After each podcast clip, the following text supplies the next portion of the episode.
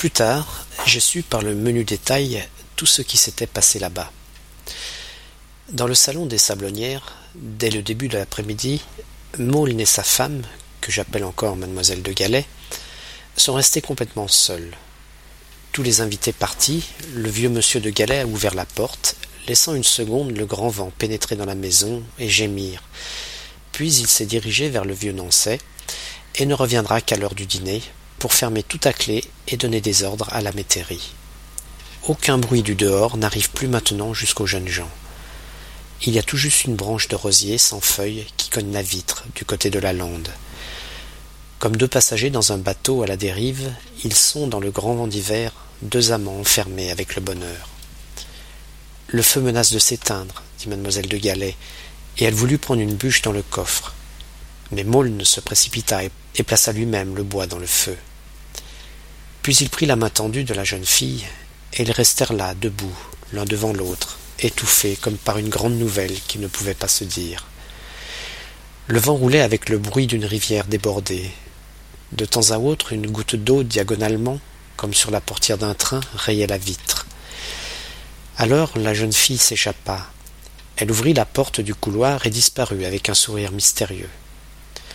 Un instant dans la demi-obscurité, Augustin resta seul. Le tic-tac d'une petite pendule faisait penser à la salle à manger de Sainte Agathe. Il songea sans doute. C'est donc ici la maison tant cherchée, le couloir jadis plein de chuchotements et de passages étranges. C'est à ce moment qu'il dut entendre, mademoiselle de Galais me dit plus tard l'avoir entendu aussi, le premier cri de Franz, tout près de la maison. La jeune femme alors eut beau lui montrer les choses merveilleuses dont elle était chargée, ses jouets de petite fille, toutes ses photographies d'enfants, elle en cantinière, elle et Franz sur les genoux de leur mère, qui était si jolie, puis tout ce qui restait de ces sages petites robes de jadis, jusqu'à celle-ci que je portais, voyez, vers le temps où vous alliez bientôt me connaître, où vous arriviez, je crois, au cours de Sainte Agathe. Maule ne voyait plus rien et n'entendait plus rien. Un instant pourtant il parut ressaisi par la pensée de son extraordinaire, inimaginable bonheur. Vous êtes là, dit-il sourdement, comme si le dire seulement donnait le vertige, vous passez auprès de la table et votre main s'y pose un instant. Et encore, ma mère, lorsqu'elle était jeune femme, penchait aussi légèrement son buste sur sa taille pour me parler. Et quand elle se mettait au piano, alors mademoiselle de Galais proposa de jouer avant que la nuit ne vînt. Mais il faisait sombre dans ce coin du salon, et l'on fut obligé d'allumer une bougie.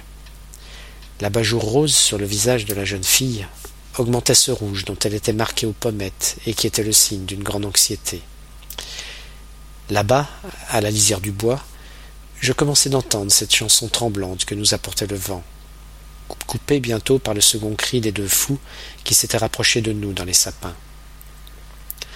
Longtemps Maulne écouta la jeune fille en regardant silencieusement par une fenêtre. Plusieurs fois il se tourna vers le doux visage plein de faiblesse et d'angoisse. Puis il s'approcha d'Yvonne, et très légèrement il mit sa main sur son épaule. Elle sentit doucement peser auprès de son cou cette caresse à laquelle il aurait fallu savoir répondre.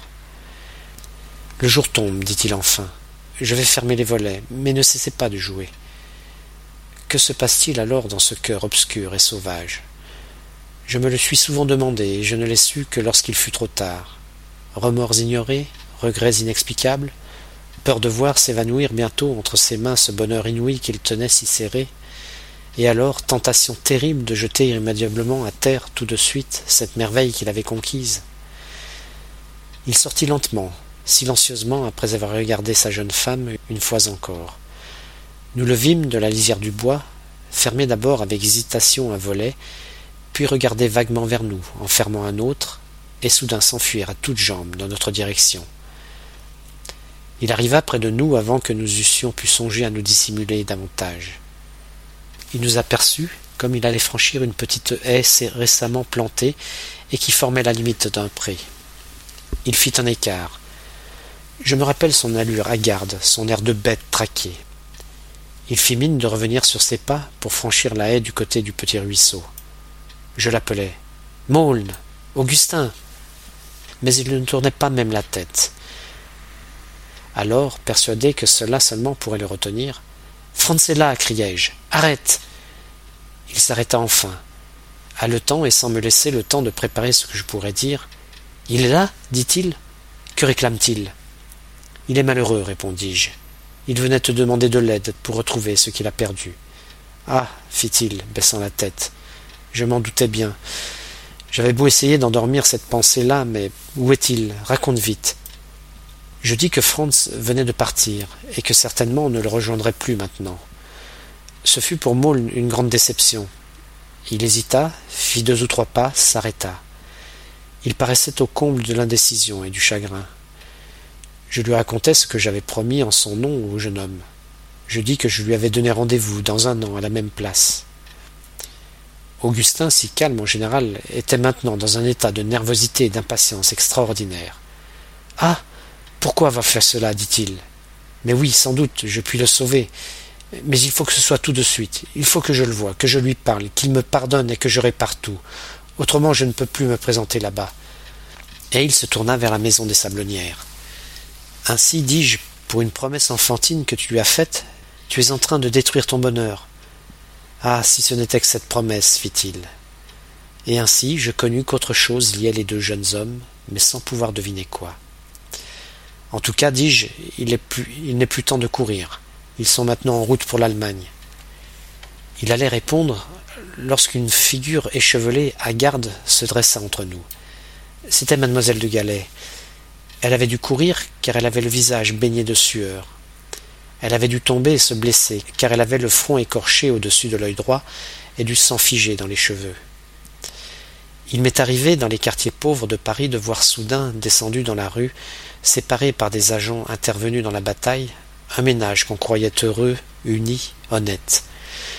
Le scandale a éclaté tout d'un coup, n'importe quand, à l'instant de se mettre à table, le dimanche avant de sortir, au moment de souhaiter la fête du petit garçon. Et maintenant tout est oublié, saccagé.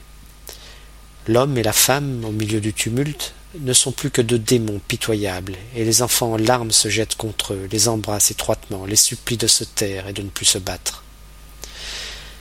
Mademoiselle de Galais, quand elle arriva près de Maulne, me fit penser à un de ces enfants-là, à un de ces pauvres enfants affolés.